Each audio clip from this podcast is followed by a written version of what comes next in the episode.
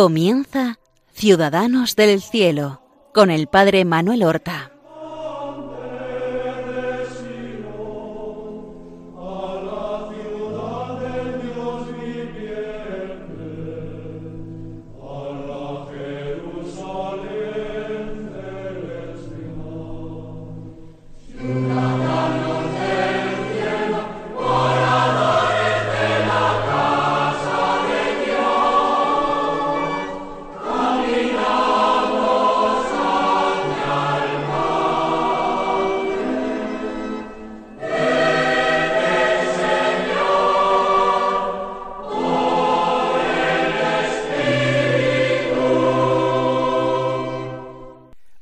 Buenos días, queridos y santos amigos, oyentes del programa Ciudadanos del Cielo que nosotros realizamos cada martes para Radio María, para unirnos en nuestro común amor y admiración a los hermanos que nos han precedido con el signo de la fe y gozan hoy de la presencia de Cristo después de haber llegado a nuestra añorada y deseada meta.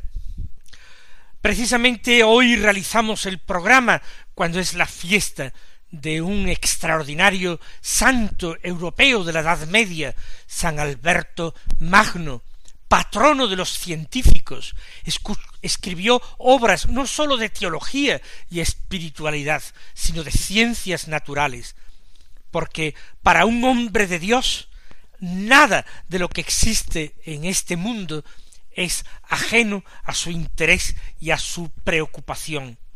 Y para cuando se tiene fe, toda la naturaleza nos está hablando de su Creador. Pero nuestro propósito era continuar en el programa de hoy la narración de la vida de Santa Teresa de Calcuta, y no sólo de su vida, sino ir realizando consideraciones, porque nos interesa no solamente la biografía, nos interesa todo aquello que nos pueda ayudar a imitarla desde nuestra propia situación, desde nuestro estado, desde nuestra época. Recordemos a aquella pequeña eh, niña eh, nacida con el nombre de Goncha, Inés, en agosto del año 1910 en Skopje, lo que ahora es la capital de la República de Macedonia.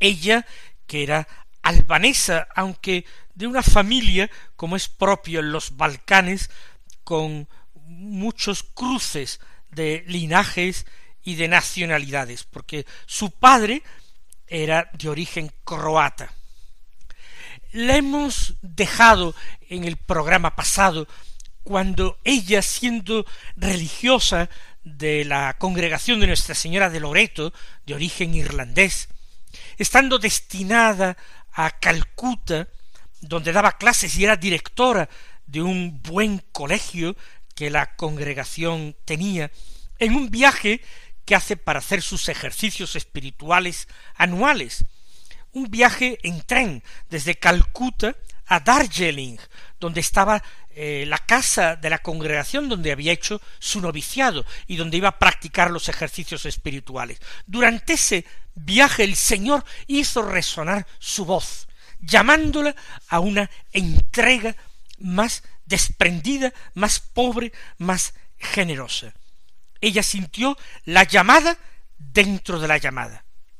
Tenía entonces treinta y seis años. Treinta y seis años. La vida prácticamente hecha.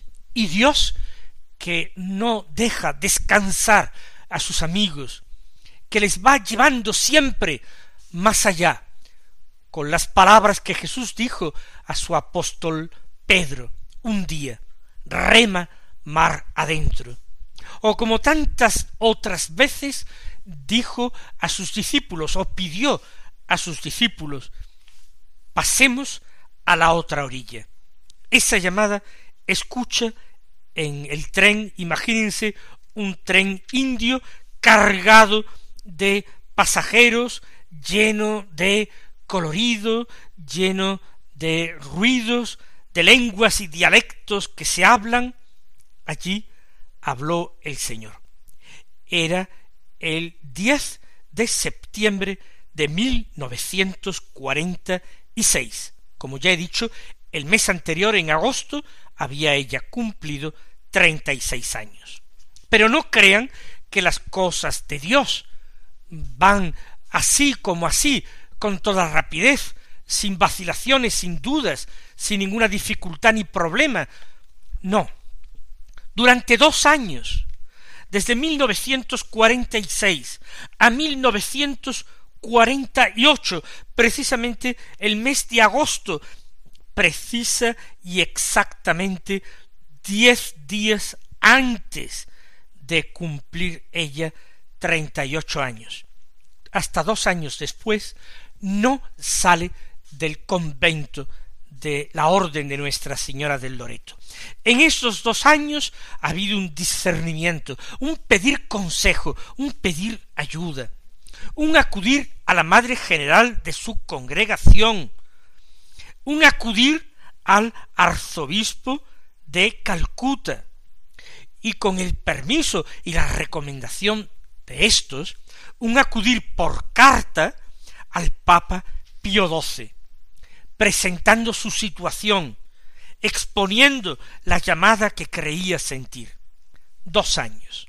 Al cabo de dos años, no es que ella saliera de un convento para entrar en otro, no es que estuviese fundada su congregación, ni muchísimo menos. Al cabo de dos años no había nada más que un permiso extraordinario concedido por la Santa Sede. Digo que es muy extraordinario ese permiso, porque se le permitió seguir siendo religiosa, es decir, mantener sus votos perpetuos de pobreza, castidad y obediencia, pero sin pertenecer al Instituto de Religiosas de Nuestra Señora del Loreto, sino dependiendo directamente del arzobispo de Calcuta. Es decir, el voto de obediencia lo debía a él sale del convento el 16 de agosto de 1948. Ya no lleva el hábito de la congregación, sino que se ha vestido como las mujeres sencillas, tradicionales de la India, con un sari, con un sari de color blanco, de algodón muy sencillo, con franjas azules. En nada se distingue de una mujer del pueblo, más que en una pequeña crucecita que lleva colgada del cuello. ¿Qué es entonces en este nuevo capítulo, en este nuevo episodio de la vida de Madre Teresa, de Santa Teresa, lo que nosotros observamos? Pues que Madre Teresa no se empeña en sus ideas propias, en lo que a ella le apetece, le gusta, quiere. Ella acude inmediatamente a quienes puedan ayudarle. Acude a pedir consejo a quienes pueden tener más sabiduría que ella o a quienes pueden tener más autoridad que ella, sus superiores religiosos, su superior eclesiástico, el arzobispo, el papa. Ella quiere ser dirigida. Ella no se empeña en dirigir, en seguir su propio camino con arrogancia, con soberbia. Qué diferente este estilo de Santa Teresa de Calcuta de otras personas también en la Iglesia católica que quieren que lo suyo salga por encima de todo, que se empeñan en llevar adelante planes, a veces descabellados, porque no son cosa de Dios. Y sabemos perfectamente que no son cosa de Dios cuando uno no se pone humildemente en manos de los demás para ser guiado o aconsejado. Hay personas que tienen miedo si interviene la autoridad. No, eso no va a salir bien. Se consideran más santos, más perfectos que aquellos que deberían tener como superiores. Piensan que tienen una comunicación con Dios más segura que la que pueda tener la Iglesia. Qué diferencia, insisto, con Madre Teresa de Calcuta, que no quiere hacer su voluntad, sino la voluntad del Señor en todo. Pero sigamos adelante, ella ha salido con su pobre sari puesto, con toda la ilusión y con toda la pobreza, y se marcha a vivir a una ciudad fuera de Calcuta, una ciudad tampoco está muy lejos, a orillas del río Ganges, el río sagrado del hinduismo, una ciudad de Patna, y allí ella va a aprender primeros auxilios y nociones elementales de enfermería, porque quiere vivir con los pobres y quiere ayudarlos con sus propias manos. En el Hospital de la Sagrada Familia, ella se ejercita allí, viviendo con los enfermos, viviendo en pobreza, derramando a su alrededor tesoros de delicadeza, de ternura y de confianza. Aprender allí. Y después de esta estancia de algunos meses, regresa a Calcuta y allí vive con otra congregación religiosa porque ella no quiere de golpe y porrazo ponerse a servir a los pobres por las calles cuando no tiene ni siquiera un sitio donde vivir, ni tampoco quiere abandonar su vida de oración. Quiere mantener, cimentar, profundizar su vida de oración. No se trata de entregarse a un activismo bien intencionado, pero inconsistente. Las palabras de Jesús en Betania resuenan. A los pobres los tenéis siempre con vosotros, pero a mí no me tenéis siempre con vosotros. Por eso ella, aunque sale de casa a atender a la gente, a convivir con los pobres, también vive con otras religiosas, aguardando el momento de Dios, orando, adorando la Eucaristía.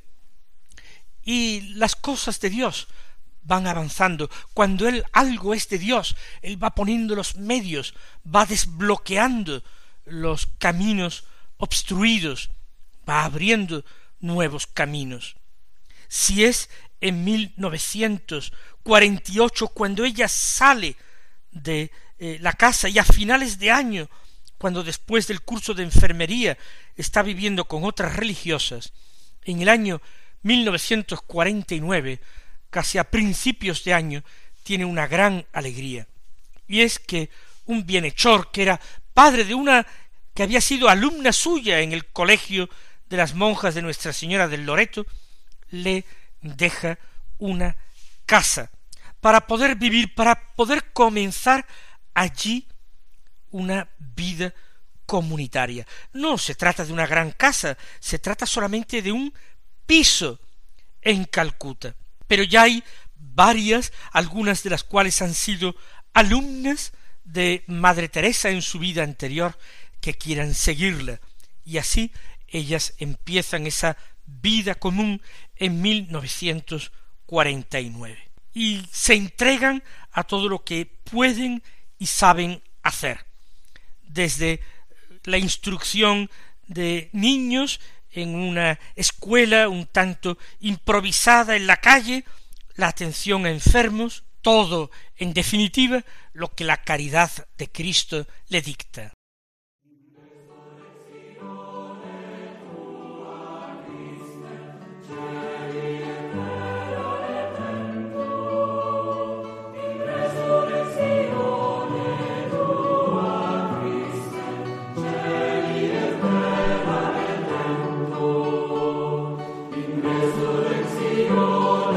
Lord.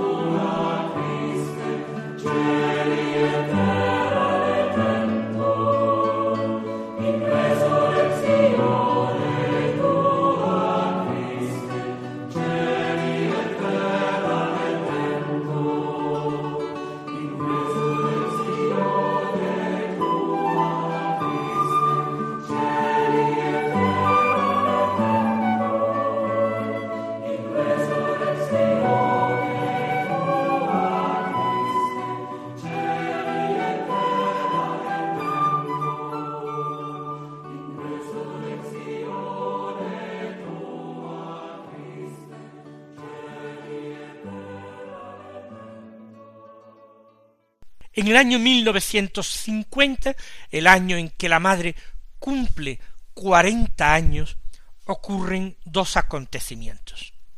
El primero es semejante a aquel que nosotros hemos visto reflejado en la vida de San Francisco de Asís. Para San Francisco de Asís fue muy importante el encuentro con un leproso. Abrazar a aquel leproso para él fue abrazar a Cristo, tener un encuentro con Cristo. Pues bien, en 1950 Teresa de Calcuta vive algo parecido, y es que un pobre moribundo muere literalmente en sus brazos, en medio de la calle. Ella se siente conmovida, porque esta sí que es una pobreza absoluta y total. Fue una mujer, no había sido acogida en ningún hospital, no tenía ninguna persona que la amparase, que la recogiese, murió en la calle, y su lecho fueron los brazos abiertos de Santa Teresa de Calcuta. A partir de ese momento nace en ella una inspiración de Dios de dedicarse a acoger a moribundos para permitirles morir dignamente, no con las últimas atenciones de la tecnología médica. Ella no trataba de salvar sus vidas materialmente, ella trataba simplemente, modestamente, que murieran como personas, sintiéndose profundamente amadas, atendidas, queridas, sostenidas en sus últimos instantes. Esto ocurrió en el año 1950. También en este año ella hace otro gesto de inserción, de encarnación donde vive y pide la ciudadanía, la nacionalidad india que por años de residencia le es concedida. Es, como digo, los cuarenta años de Madre Teresa de Calcuta. Y otro acontecimiento extraordinario viene a suceder en el mismo año 1950 y es que finalmente el pequeño nuevo grupo, el pequeño eh, grupo de la congregación de misioneras de la caridad es reconocido como congregación religiosa por la diócesis de Calcuta. En aquel tiempo, primero las congregaciones tenían una aprobación diocesana y después, si acaso, una aprobación pontificia. Hoy día, aunque esto ha cambiado en el pontificado del Papa Francisco, pero entonces era así. Una vez aprobado el instituto con aprobación diocesana, las primeras religiosas hacen sus profesiones religiosas. De hecho, la primera fue la Madre Teresa ya en 1953 hace la profesión perpetua en el nuevo instituto.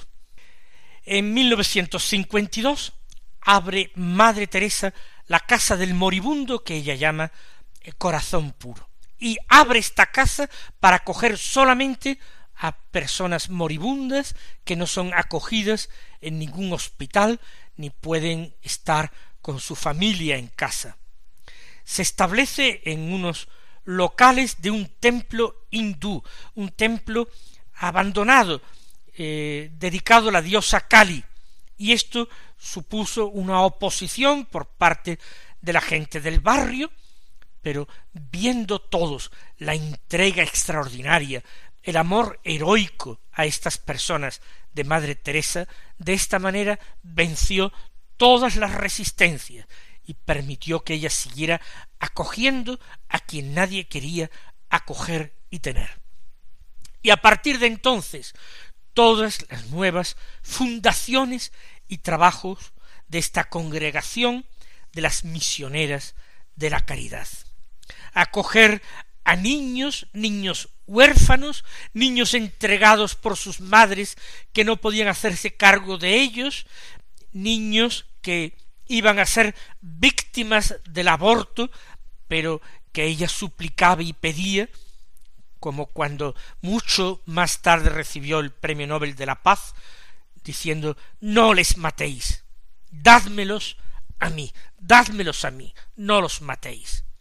Pues así fueron, desde niños abandonados, enfermos, enfermos graves y moribundos, para morir, todo lo que no encontraba acogida ni apoyo, todo lo que era lo peor, lo más abandonado, lo más pobre, independientemente de la religión, todo eso fue amorosamente acogido por Madre Teresa y por sus hermanas.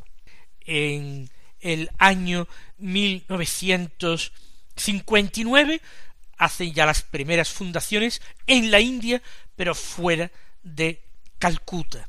En Calcuta se habían ido abriendo muchas comunidades, muchas casas. En el 59 se funda fuera de Calcuta.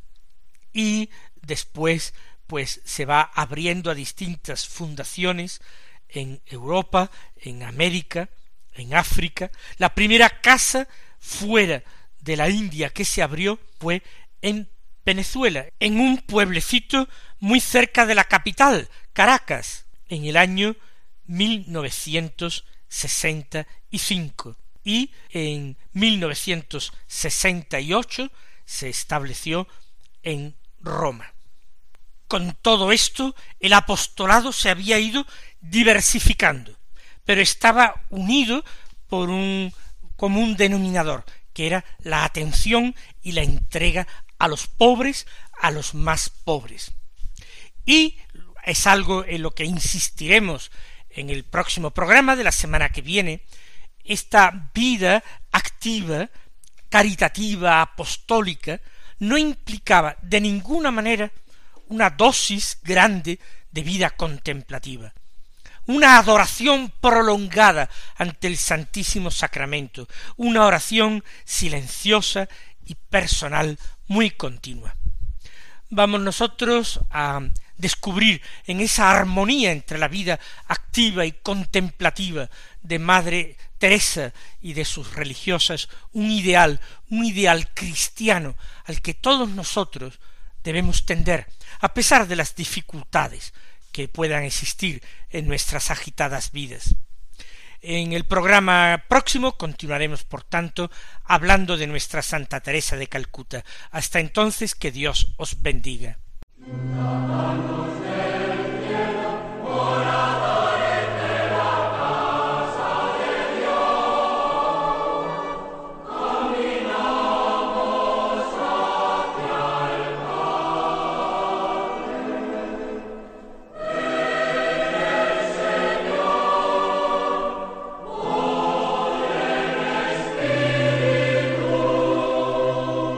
Han escuchado en Radio María Ciudadanos del Cielo con el Padre Manuel Horta.